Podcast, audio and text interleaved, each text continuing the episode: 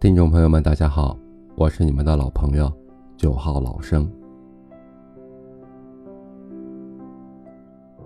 我所在的中年人群体都是普通人，没有做到衣食无忧，但都在为生活顽强打拼。我发现这个群体成员普遍存在着焦虑和不安全感。前几天，一个在保险公司工作的朋友。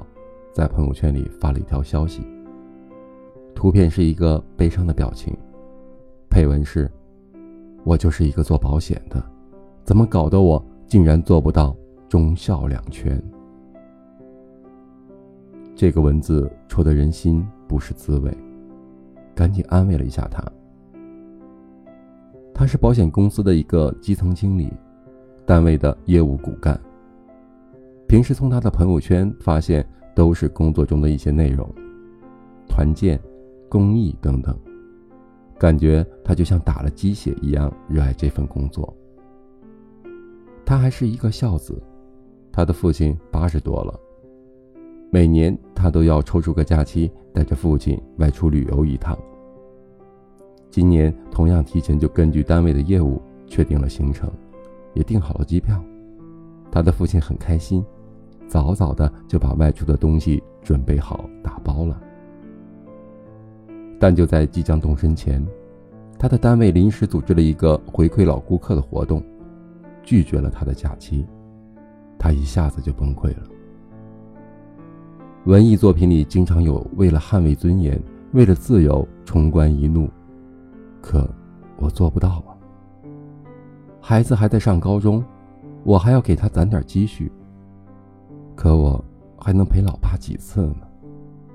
这该死的工作就这么离不开我吗？在那一刻，所有要安慰他的语言都是苍白无力的，隔靴搔不了痒。他最想要的结果就是陪着老父亲旅游一下，让老人开心。可这个结果，我们谁都给不了他，也不能去声讨他的公司为什么这么冷血。没有人情味儿，各自都有各自的利益导向。职场的法则就是：你没有能力改变游戏规则，那么只能遵从游戏规则。直到最后，也不敢问他最近是否柳暗花明，很害怕还是山重水复。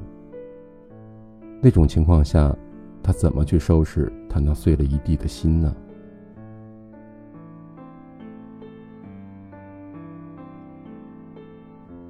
四十五岁的张宇永远在忙，永远把自己活成了一个一直旋转的陀螺。他在自己住的小区临街开了一个理发店，我是他的常客。他既是老板，也是唯一的一个理发师。几年前他还聘了一个洗头、打扫卫生的助理，后来说是因为成本考虑，这些活儿全都他一个人干。他的手艺比较好，老顾客也不少，但每天中午的饭点儿，他都会在门外挂一个小牌子：“抱歉，一个小时后回来。”客人都以为他去吃饭了，但后来发现他从来都是在店里吃饭。客人一来，碗筷就得撂下，他一碗饭有时候需要两个小时才能吃完。我见过他在店里没有客人的时候，就像鱼雷一样。飞奔到五十米外的小区菜店，买好菜，又像鱼雷一样飞奔到店里。他的儿子上小学四年级，孩子放学后就到理发店，没有客人的时候，他就会辅导儿子写作业、温习功课。那天我去理发，店里没有其他人，我俩一边理发一边聊天。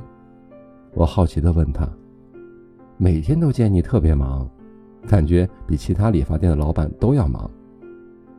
他叹了口气：“哎，没办法，人就是个好逸恶劳的动物。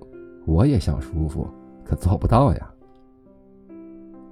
他结婚晚，孩子年龄小，母亲很早就去世了，父亲患上了老年痴呆症，老婆在商贸城给别人看店卖内衣。他的姐姐和妹妹都嫁到了其他的城市，父亲跟着他过。他选择将理发店开在小区，就是为了方便照顾父亲。每天中午的关门，就是为了回去给父亲做饭，然后看着他吃好。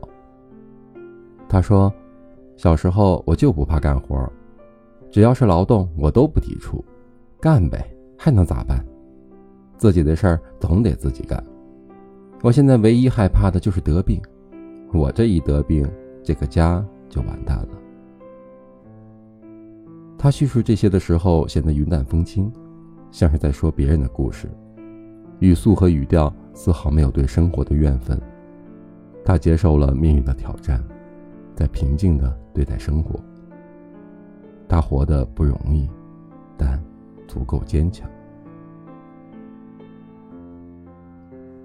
愿我们都能保留心中那一抹美好与纯粹。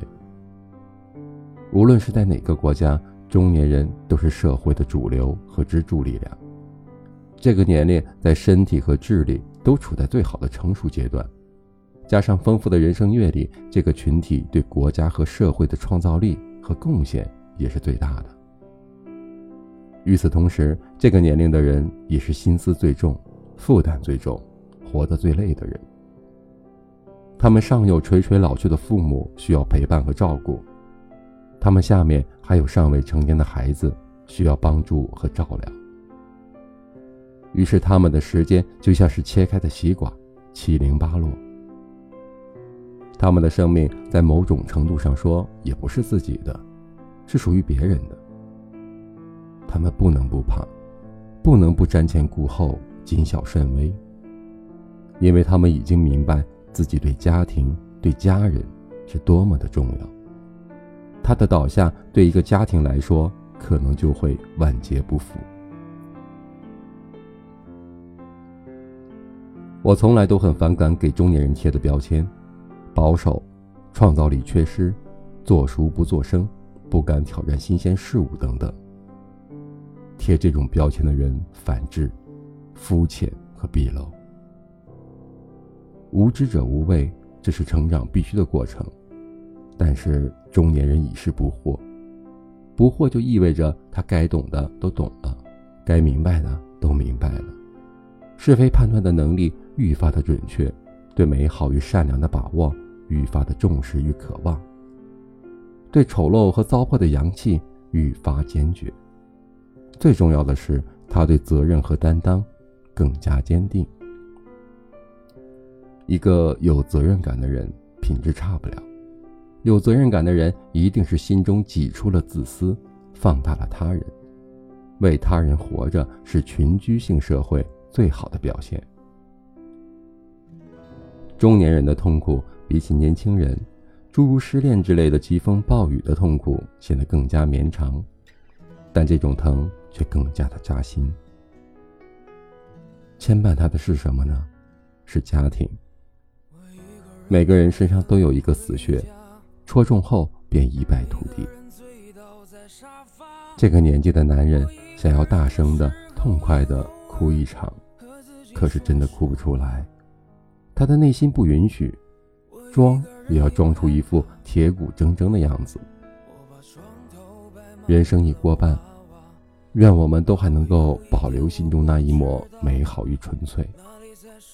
无论我们认识与否，我都要向我的同龄人致敬。我爱你们，保重，加油。是不是当初也不想让别人看自己的笑话？我在拆散自己的谎话，当初不应该说不爱他。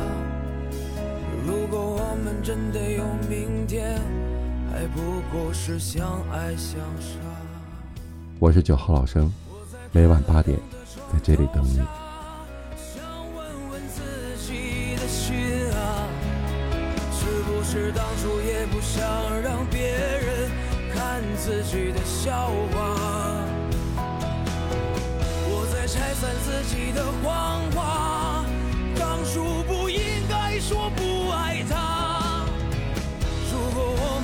的有明天，还不过是相爱相。